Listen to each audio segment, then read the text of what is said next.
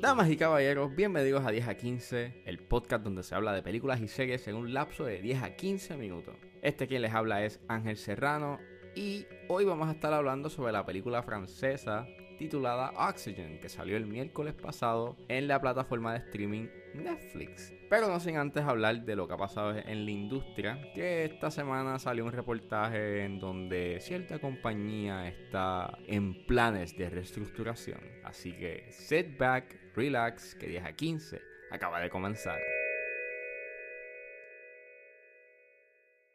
Pues la semana pasada Variety sacó un reportaje bien interesante sobre la compañía Disney. Este resulta ser, y esto según eh, insiders de la compañía, que no quisieron decir nada porque pues no quieren que no quieren perder sus trabajos. Este eh, Bob Chapek, que ahora es el nuevo CEO de The Walt Disney Company, eh, está teniendo unos está teniendo una fricción con, con miembros de la compañía y está habiendo una cierta incertidumbre en algunos cambios que están surgiendo. Al parecer, eh, Bob Iger, que era el que estaba de CEO antes de Chapek, este, pues la relación que ellos tenían ya no está tan buena que digamos eh, y Chapek está delegando mucho a otras personas y a terceros. Lo más grande o la, reestructuración que lleva, que lleva empezando desde finales del año pasado es que dividieron los negocios de ellos en tres grupos de contenido creativo. Los estudios, entiéndase Pixar, eh, Lucasfilms, eh, Fox eh, y Disney Animation Studios, el entretenimiento general que me imagino que debe de ser los parques, los hoteles y todo lo que eso conlleva y todo, todo lo que está dentro de y los deportes, entiéndase principalmente ESPN. Y eh, resulta ser que Chapek tiene un aliado que se llama Karim Daniel, que él está delegando o tiene ahora mismo el gran poder de decir qué va y qué no va en términos de futuro de, producciones, eh, de series o de cine. Y pues, eh, según en el artículo que lanzó Variety, hay una línea que me estuvo bien interesante y cito. La reorganización está inclinada a tener un mejor posicionamiento para un futuro que va a ser determinado por el éxito en streaming. Y eh, dentro de eso también se está dando este que lo que se supone que haga esa trifecta es que la comunicación sea un poquito más, más, más abierta o que el proceso sea más fluido. Sin embargo, están notando de que hay una mayor complejidad y hay un, un layer adicional de, de, gerencia que es innecesario. Ya sé que las cosas, si quieres este, tirar un proyecto o promover a que se haga uno, pues sea más difícil. Las cosas están... Hay, hay, hay un, una cierta incertidumbre. Hay gente que lo está comparando con Michael Eisner o con la época de Michael Eisner, que a finales de su de su tiempo como CEO, pues él estuvo haciendo unas malas decisiones y estuvo muy enfocado a que todo se fuese a home video mayormente. Se teme o hay gente que dice que pues Bob Chapek pues, puede ser el próximo Michael Eisner, pero who knows. Pero lo que a mí me está bien interesante es ese aspecto de que se, se estén enfocando más en streaming. Obviamente pues sabemos lo que está pasando con la pandemia está cambiando un montón de... Está cambiando mucho la percepción en cómo eh, se cataloga el éxito de una película. Eh, ya no es la taquilla, ahora es pues el engagement, al parecer. Este, es bien gracioso que esta semana que, les, que se lanza este, el artículo, eh, también anuncian de que Jungle Cruise la van a poner en Disney Premier Access al igual que va a estar en cines. Así que, ya, hay unas movidas bien interesantes sobre qué es lo que va a pasar en el futuro, si es que se va a mantener eh, ese, esa idea de, de, tener ambas cosas o estar en los dos bandos, como que pues nada, le lanzo algo a, los teatros para así poder conseguir un ingreso adicional, pero a la misma vez también lanzo esa película en mi plataforma y puede que genere más dinero porque pues vamos, que te la pongan en 30 pesos. Así que creo que es bastante, o sea, las pocas personas que van a estar comprando eso, por lo menos ese dinero, pues es para ellos. No se lo dividen entre el teatro, entre el alquiler del teatro y a otros terceros. Así que entiendo por qué ellos se están yendo por esa tangente de, pues nada, vamos a ponerlo en nuestra plataforma porque claro está, ellos están eh, compitiendo a esto me puede generar mucho más ingreso que lanzarlo en un teatro. Pero obviamente eh, eso es un cash 22 porque si lo pones a un precio bastante alto, como 30 pesos, pues la jugada te puede salir te puede salir mal. Esto puede considerarse como la muerte del cine. No, no necesariamente. Los cines no van a morir. Y si los demás estudios deciden hacer lo mismo de hacer de tirar más películas en sus plataformas que en vez de los cines, o por lo menos dejar los, este, los estrenos grandes para los cines, pues that's okay. I mean, no es que se va a ir la experiencia.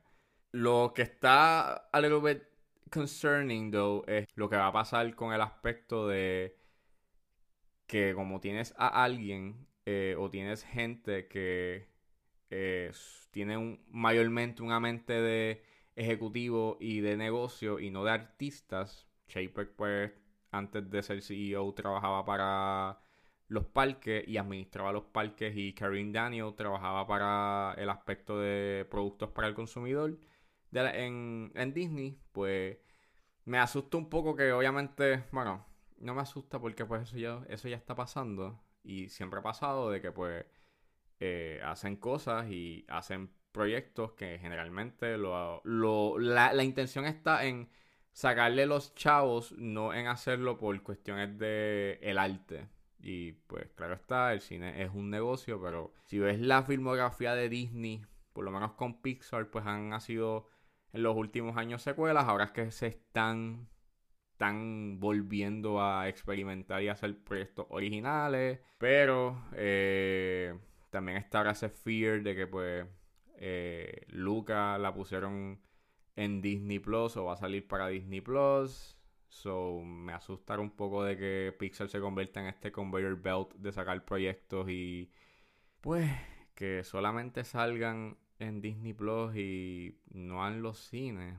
Y pues se convierta en eso, en una máquina de producción de proyectos y a ver qué sale y qué puede ser un éxito. Si piensan que lo de Luca es lo único que va a salir este año, o sea, es lo único que va a sacar Disney Plus en verano, no. Recuerden que también viene Cruella en mayo, que es para Premier Access y Black Widow, así que yo creo que sí. Ese va a ser el nuevo thinking de Disney para poder sacarle ingreso a sus proyectos y poder stand en los próximos años. Y saliendo de Disney, ahora nos adentramos en una cabina criogénica encerrados. Eso es lo que nos trae Oxygen, una película que estrenó en Netflix el miércoles pasado.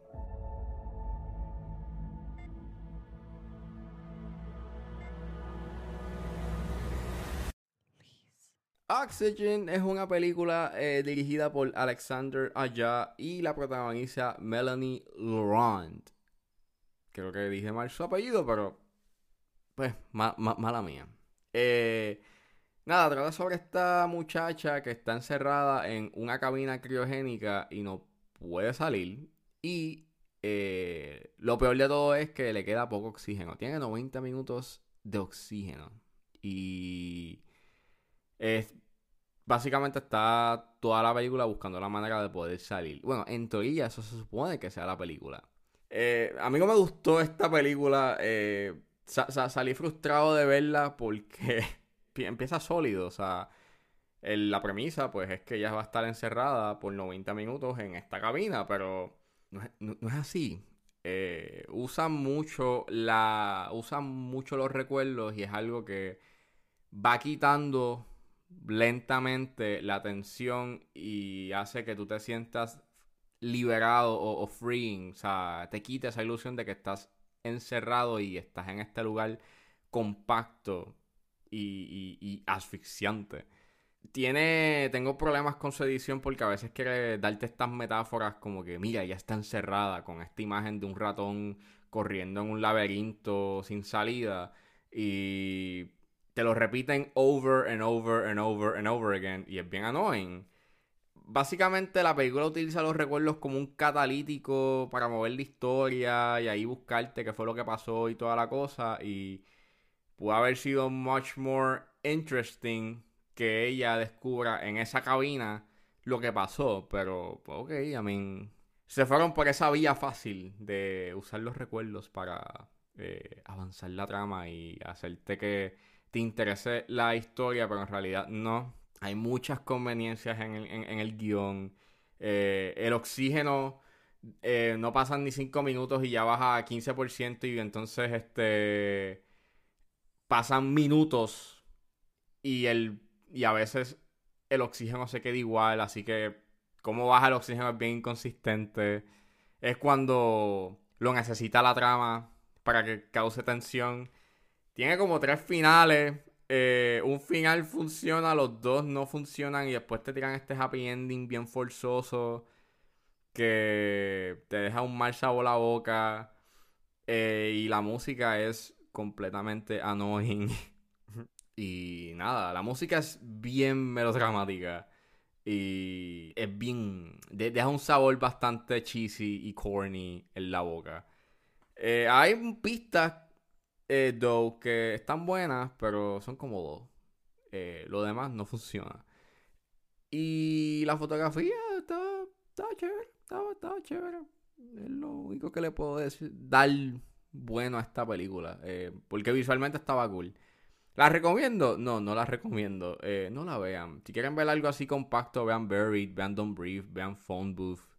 Pero no vean eh, Oxygen, por favor. Vean otra cosa. Interruption. Niveau d'oxygène approchant du seuil critique.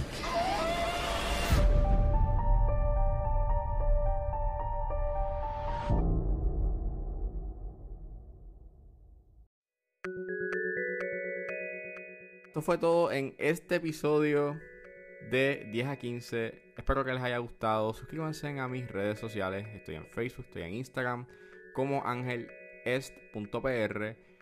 Recuerden buscarme en su proveedor de podcast favorito como 10 a 15 con Ángel Serrano. Gracias por escucharme y nos vemos en la próxima.